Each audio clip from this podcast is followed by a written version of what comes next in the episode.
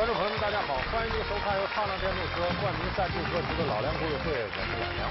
咱们今天这期节目啊比较特别，为什么呢？因为再过一个半小时啊，就是万众瞩目的广州亚运会的开幕式。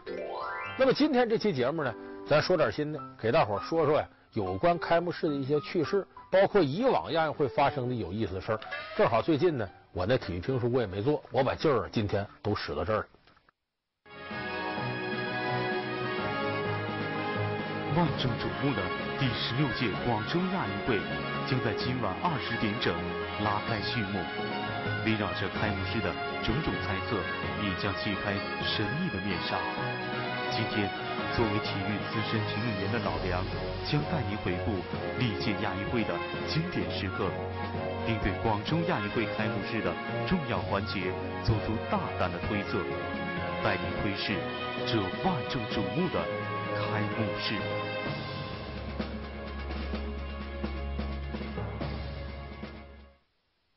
一说这亚运会开幕式啊，很多朋友觉得曾经沧海难为水。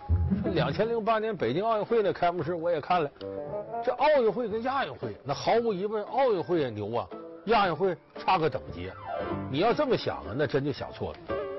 因为亚运会的开幕式也是万众瞩目，本身也是各国家非常重视的。不光是这样，咱们现在为止，你算算，有人说北京奥运会开幕式花钱，跟大伙交个实底儿，北京奥运会开幕式、闭幕式加一块儿，没有一届亚运会开幕式花钱多。哪届呢？两千零六年卡塔尔多哈亚运会，就是说上一届亚运会四年前，那一届亚运会，那个卡塔尔多哈的开幕式花了多少钱？两亿美金。当然也得说这个中东石油国家呀，人卡塔尔有钱。说两亿美金一个开幕式，那钱花哪儿去了呢？大伙好好想想啊，有那么一个经典的亮点。当时卡塔尔多哈亚运会开幕式上呢，有一块六千平米的电视屏，那是当时世界上最大的高清电视显示屏。说那么一个显示屏花好几千万美金，说值吗？太值了。为啥呢？开幕式上任何一个细节和亮点。都会在这个电视屏上出现，而且被放大。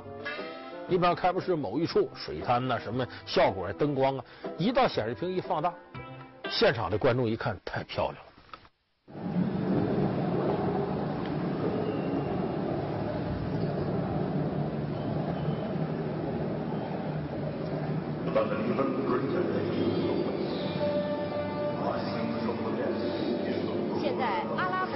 中的。海神阿布达雅出现在了大屏幕上，他要惩罚掠夺珍珠的太多人，他要报复，他疯狂的用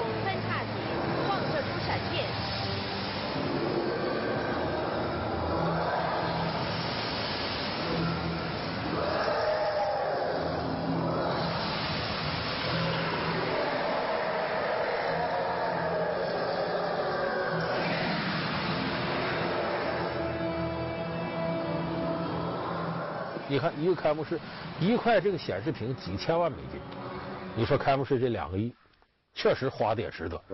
那么其实不仅开幕式，多哈亚运会总共花了多少钱？三十亿美金，这是一个我们无法想象的数字。说这三十亿美金花哪儿去了？是不是卡塔尔人就显摆自个儿有钱了？不是，也是好钢用在刀刃上。因为卡塔尔这亚运会呢。他这个国家本身小，你看有钱，他国土面积不大，他也想通过一届亚运会呢扬扬名。那扬名靠什么呀？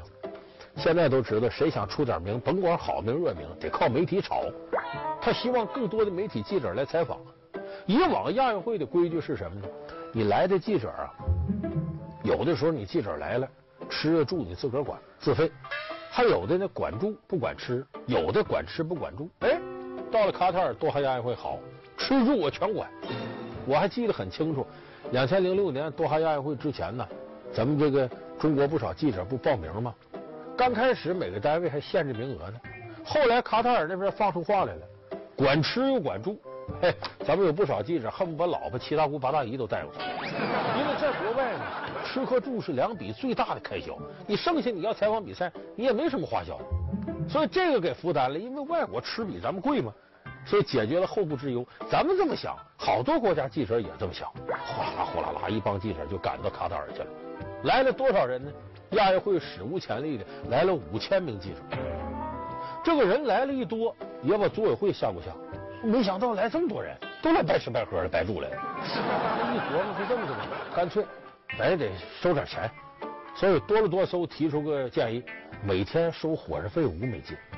这个报告打到卡塔尔国王那去了，卡塔尔国王一看，哎呦我的妈，你们也太小抠了！五千个人，一人一天五美金，多少？两万五千美金。在这待二十天才多少？萝卜萝卜搁一块不到一百万美金，我出来，这丢这人了。你看这卡塔尔多有钱，国王一拍胸脯，一百万美金小费这算。所以这石油国家有钱，所以卡塔尔当时花了这么大的价钱，打造了一届确实是闻名四海的亚运会开幕式，而且请的呢是原先悉尼奥运会开幕式的导演阿特金斯。这为什么请阿特金斯呢？当时他有个规定，说有人说找那个呃，当时是指导两千零四年雅典，说不行，为啥呢？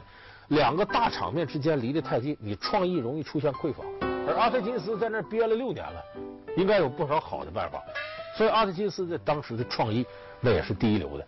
开幕式上展现了美轮美奂的中东地区的文化，包括亚洲各个地区的文化。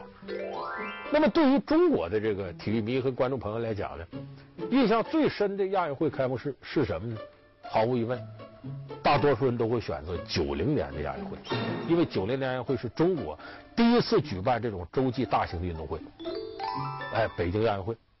那么当时举办这届亚运会呢，有一个口号，这口号是跟吉祥物串在一块儿。大伙还记得九零年北京亚运会吉祥物吗？熊猫，起个什么名呢？叫盼盼。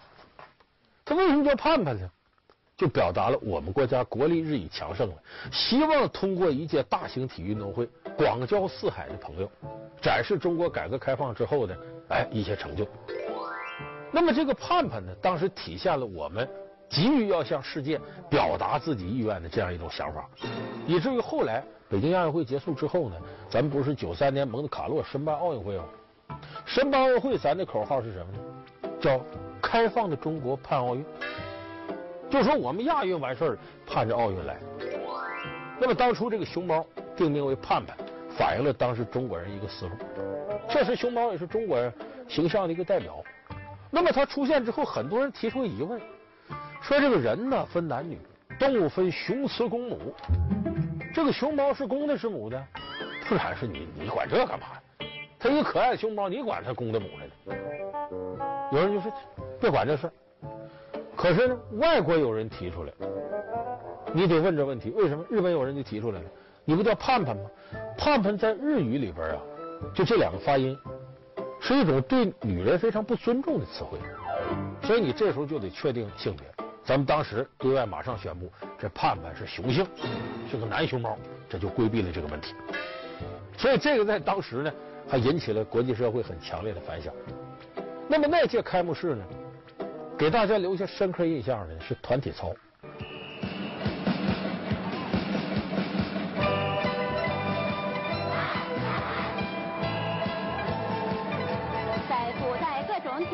动的图案下，六百多名十岁的儿童在呐喊声中跑进场内。这些孩子来自北京东城区的九所小学，读书之余，他们十分喜爱体育活动。当时这个分六场演出，名字叫《相聚在北京》，人山人海，动用了那么多人。当时在北京有不少大学生，还被这个抽调过去演这团体操。那时候这个团体操啊，说实在，咱们好像别无选择，因为当时中国的艺术创造力啊，没有跟世界接轨。咱们有个最大好处是啥？咱人多呀。那好，这么多人，人山人海，非常雄伟壮观。类似什么呢？我后来去朝鲜平壤。看过他的体育场里表演大型歌舞《阿里郎》，什么感觉？人山人海的，只见到团队，没有见到个人，反映了一种团体力量的伟大。这是跟当时中国人心目当中的集体主义精神基本是吻合的。所以当时这个北京亚运会这团体操，外国人有这么看有那么看，但总体说你这个排演的非常成功，就是人多。那么这个团体操呢，后来也就甚至成了咱们不少的体育开幕式。必搞的，就包括零八年北京奥运会，有人说还玩团体操吗？但没这玩意儿还不行。你要搁有这个人说你不进步，体现不出个性价值来，可没有这个体现不出宏大场面来。所以怎么办？还得找张艺谋，中国最擅长在电影里玩团体操的导演。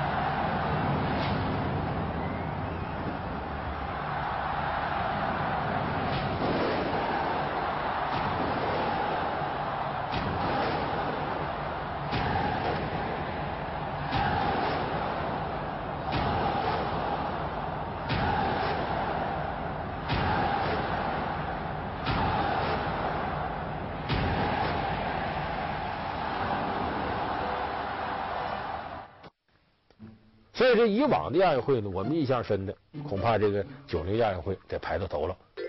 但是呢，给现在一些年轻人记忆深刻的，那肯定是越近越好。就是零六年卡塔尔这个多哈亚运会，这届亚运会呢，其实它的开幕式并不是很完美。这里边有一个很经典的，把大家看的心都揪起来的。我想不少朋友都会想起开幕式上点火的时候，那个马差点摔下去。多哈亚运会的火炬点燃将是。什么样子？这也是本届亚运会开幕式的最后一个悬念，亟待揭开。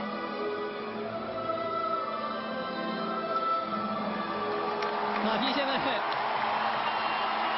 踏到了中央舞台，继续向体育场看台的最上方奔驰而去。这确实是非常富有创意、有新意，甚至使人感觉到不可思议啊！但是这个高度距离三百一十七米的主火炬台还有相当的高度，到底怎样点燃呢？而且这个马匹带着火炬手，攀登这样的坡度也是难度很大的。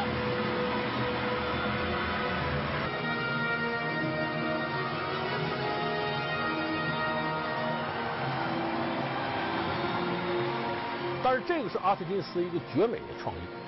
这个有浓郁的中东特色，因为赛马呢是中东地区一个传统运动。现在世界上呢赛马比赛很多，但是最贵的赛马比赛存在于阿拉伯世界。它有一个阿拉伯国家赛马大赛，这个赛马大赛有规定，就说你这个个人资产呢，它是以个人名义参加的。如果你达不到两千万美金，你来都别想来。那个连马呀带这个费用，你从世界各地参赛，马要坐专机过来，那一匹马。说二百万美元的马算便宜的，所以它门槛很高，这也代表着中东地区的一种富庶、一种范儿。所以当时呢，阿德金斯想到，咱呢就用这个马点火这个方式。他这个创意的核心是什么呢？这个骑师名字叫做阿勒萨尼，这个人了不起，怎么了不起？首先一个，他是个马术运动员，他也把这个赛马当中的耐力赛直接带进了亚运会。亚运会以前没这个，因为他有这个了。另外，更主要的是他的身份，阿勒萨尼是谁呢？是前面我们说的这卡塔尔国王的儿子，他爹那一百万美金小费。你想，这么一主的儿子，也有充分的实力来展示他这个。所以，这个由卡塔尔国王的王子来点这火，这可以说是绝对是扬了多哈的腕儿。可是点火的时候出现点问题，由于前面下了场雨，开始的时候没问题，搭高台，马往上跑。这马都训练有素的，可是，在离这个点火那台还有二十米左右的时候，突然间发生意外。咱们经常听评书有说，哒哒哒哒哒，骏马奔驰，走着马大旋坑，这马失前蹄。那个时候就是马失前蹄的前兆。这个马的左蹄儿、左前蹄儿，它一打滑，就一个趔趄，你琢磨琢磨这玩意儿，不怕它直接摔你，怕吓唬人吗？你在这看着这马，哎呀，眼看点火，嗯，马失前蹄，你这心全揪起来。咱们说咱们是中国人，不是卡塔尔人，可是我当时在看开幕式的时候，哎，我这自己就感觉吓得不得了，我说这要掉下去可怎么办呢？这就像你碰到一个精美的艺术品，你突然发现它在桌子上晃了两下就往下掉，你害怕不害怕？所以那个时候这马一趔趄，全世界收看开幕式人心都揪起来。什么原因呢？那坡上沾了雨水，打滑。中东地区比较干燥，平常的马很少碰到这天气，所以但这个时候就看出来，赛马它为什么难度大呢？它是人和动物的交流，就你必须得是这个骑师和马长期相处，你拿它当自个儿子、自个儿兄弟来处，所以说它这个交流起来才顺畅，才能达到人马合一的境界。咱得说这阿勒萨尼呢是个优秀的骑师，关键的时候呢，他拍着马身子，反正不知道用什么办法，这马后边就没趔趄了。尽管走得很艰难，非常平稳，啪啪，到了高点，然后阿勒萨尼点火，全场掌声雷动。为啥？受到惊吓之后成功了，这才感觉成功的不易。他一帆风顺上去了，反而不是那么回事了。所以还有人说这一幕意外，却铸成了阿拉伯人对自我的一种肯定，就是。通过这些，我们破除一切困难，顽强的达到我们的目的，这反而升华了卡塔尔人的体育精神。但是这是现场的一个意外，这个意外是什么带来的呢？由于前面有个大意外，当时啊，离开幕式大概还有四五天的时候，阿特金斯呢开个新闻发布会，说白了，这个就跟我们电影之前的炒作似的。我给你透点消息啊，这电影里什么什么比较精彩，哪两个演员有事儿啊？炒作。这时候有个中国女记者提出一提问，说导演那个，你这构想我们不怀疑，你是顶级的导演，你想的那么好，万一开幕式天下雨怎么办？阿特金斯就乐了，在场的记者，尤其中东记者全乐了。阿特金斯回答：“你这问题你不知道，这我们这个中东地带啊，卡塔尔多哈啊，一年就下五场雨，这不头两天第四场雨刚下完。”这第五场雨不定什么时候呢？我们这雨特别少，下雨也不要紧，雨量也小。下雨当然你得记着啊，记着你买雨伞。可是多哈你不见得能买着雨伞，用不着那玩意儿。就以很幽默的方式回答这个问题。可是我们说呀，这真是你是怕什么来什么。结果就在开幕式开始那天早晨，阴云密布，不一会儿功夫下起雨来了，哗哗一直下了一下午，没见停的样。这可把这组委会人担心坏了，因为原先的构想当中好多，如果一句下雨就没法玩了。幸亏是到晚上六点钟，七点钟开幕式，到六点钟雨小了，一点点停了。哎呦，卡塔尔这些人没信仰的有信，哎呀，老天爷开眼，总算这个开幕式能按照正常进行去。而且那场雨下的，这个多哈地区一年的平均雨降水量七十五毫米，这一天就给下透了。你说这第五场雨？早不来晚不来，赶这一天来了。但是这场雨为什么说意外呢？你别看它停了，给开幕式带来很多麻烦。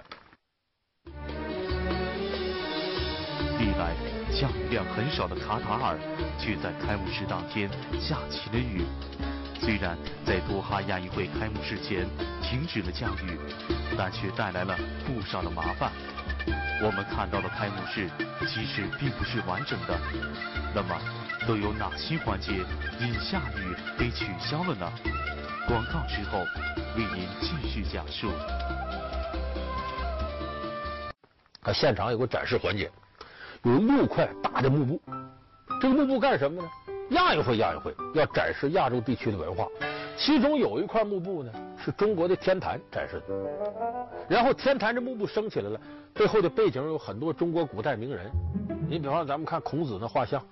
啊，你看这些人陆陆续续的在里边出现了，这是展示亚洲灿烂文明当中的中华五千年文明。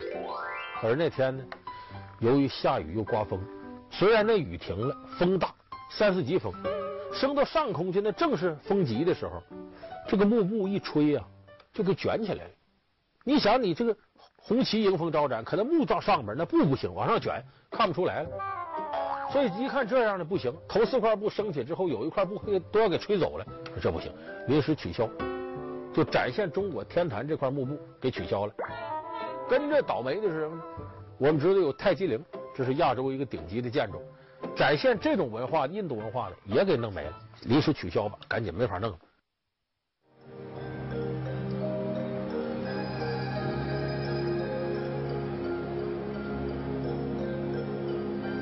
黑暗当中，六张巨大的纸质建筑从舞台上升起，每一张纸都代表着特定的亚洲建筑，它们也代表着亚洲不同的文化形式。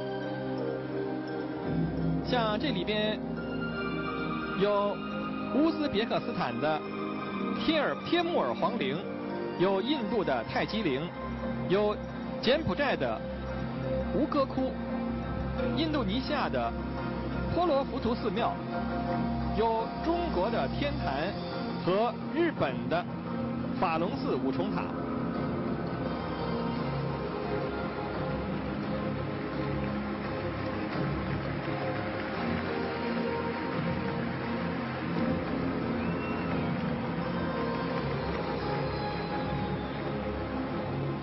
应该说，在前天的彩排当中，我们是看到了。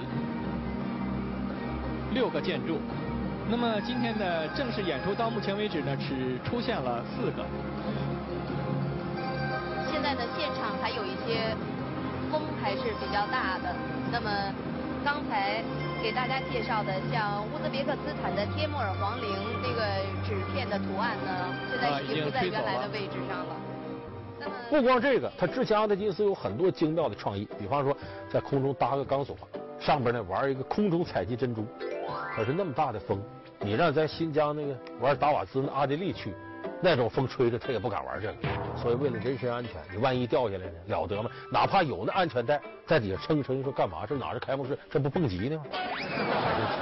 就这个取消了。还有一个创意呢，是在空中有一个金黄色的皇冠过去。那那个一场就是在那个婚礼那个环节，很有意思一个环节，这么一个巨大的皇冠移过去，要这种立体效果。可一想这风挺大，万一这皇冠掉下来再砸死谁？坏，好好一场事变出殡了，不行。所以最终呢，把这个环节取消了。就说这一场大雨之后刮风，风雨交加，使卡塔尔多哈亚运会呢增添了很多遗憾。当然，咱们说嘛，中国人办这个广州亚运会啊，咱们要是祈祷风调雨顺。不要出这些问题，但是也给组委会提个醒呢。有意外天气的时候，咱们应该优先考虑一些预备的方案。所以现在任何一届这个呃大型比赛的开幕式啊，都有一个预案，万一不行了怎么办？那么这几天我们看很多呃报纸啊、杂志啊，包括网络上都在热议，说这广州亚运会能玩出什么花样呢？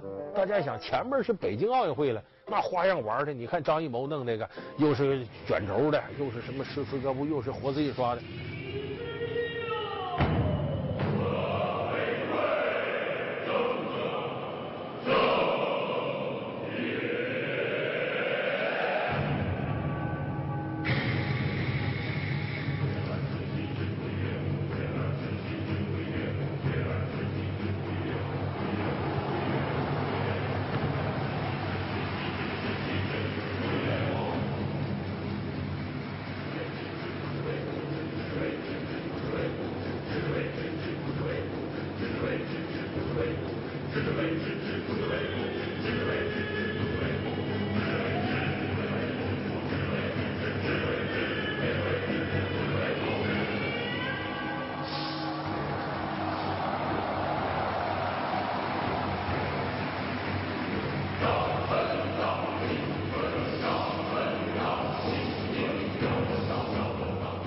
好多人就期待，同样是中国人玩的，尤其总导演陈维亚，还是当时张艺谋的副手。